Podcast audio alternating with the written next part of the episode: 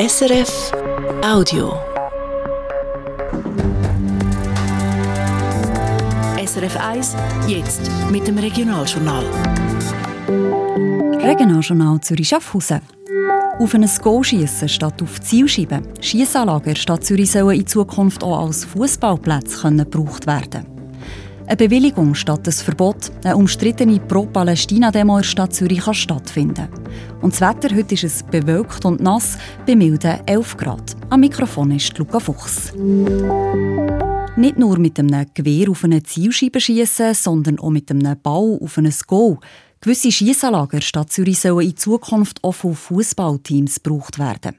Die Idee der Grünen ist im Zürcher Gemeinderat gestern durchgekommen. Ob die Fußballclubs selber bei Schiessanlagen möchten trainieren ist eine andere Frage. Peter Schürmann.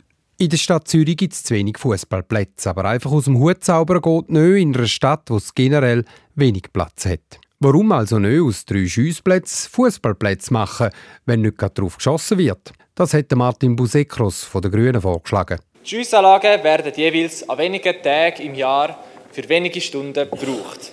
Da bietet es sich doch sehr gut an, die in der restlichen Zeit im Namen der dualen Nutzung für andere Zwecke zu benutzen.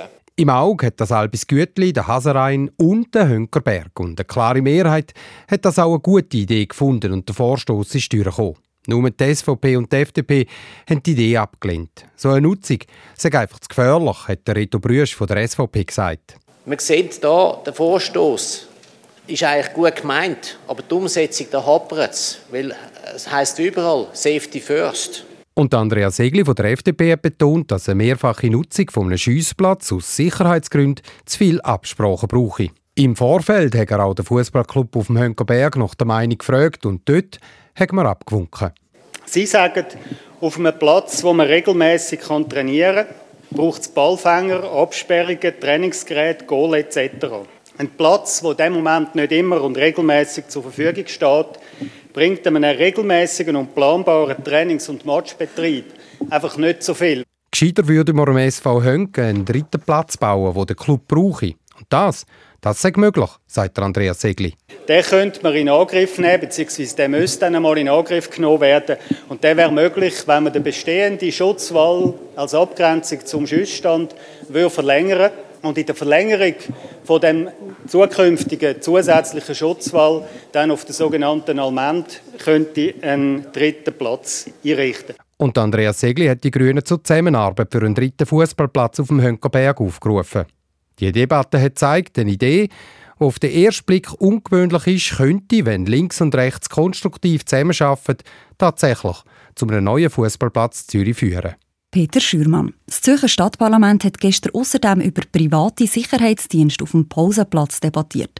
Das hat die SVP gefordert, weil die Gewalt an Schulen in den letzten fünf Jahren massiv zugenommen hat. Die linksgrünen Parteien haben dagegen gehalten, die Schulen kämpfen schon heute stark gegen Gewalt. Der Vorstoß setzt sie nur auf Repression. Am Schluss hat die Mitte einen Kompromiss vorgeschlagen, der im Rat ist durchgekommen. Er ist offener formuliert und gibt dem Stadtrat einen Auftrag. Der muss jetzt prüfen, ob es gegen Gewalt an Schulen eine neue Strategie braucht. Am Holocaust-Gedenktag findet in der Stadt Zürich eine Pro-Palästina-Demo statt. Das Sicherheitsdepartement bewilligt den Anlass, trotz Bedenken vor Stiftung gegen Rassismus und Antisemitismus. Sie hat die Veranstalter angezeigt, weil es auf dem Flyer antisemitische Parolen drauf hat. Die Organisatoren rufen zur Vertreibung und Vernichtung von allen Juden auf. Dass Demo jetzt ausgerechnet am 27. Januar stattfindet, kann die Stiftung nicht verstehen, wie sie in NZZ sagt. Weltweit erinnere ich mich dann an das Schicksal der Holocaust-Opfer. Die Stadt Zürich argumentiert, dass die juristischen Hürden für ein Demoverbot hoch sind. Wegen dem brisanten Datum gäbe es aber nur eine Kundgebung auf dem Platz statt einem Umzug. Die Organisatoren selber weisen ihr Zeitung die Antisemitismusvorwürfe zurück. Überfall auf eine Postfiliale. Ein Mann ist gestern Nachmittag zu Winterthur-Wülflingen an Schalter, bewaffnet und maskiert. Er hat vor einem Angestellten Bargeld gefordert und hat mit mehreren hundert Franken flüchten die Angestellte sei nicht verletzt worden, schreibt die Kantonspolizei Zürich. Sie sucht Züge.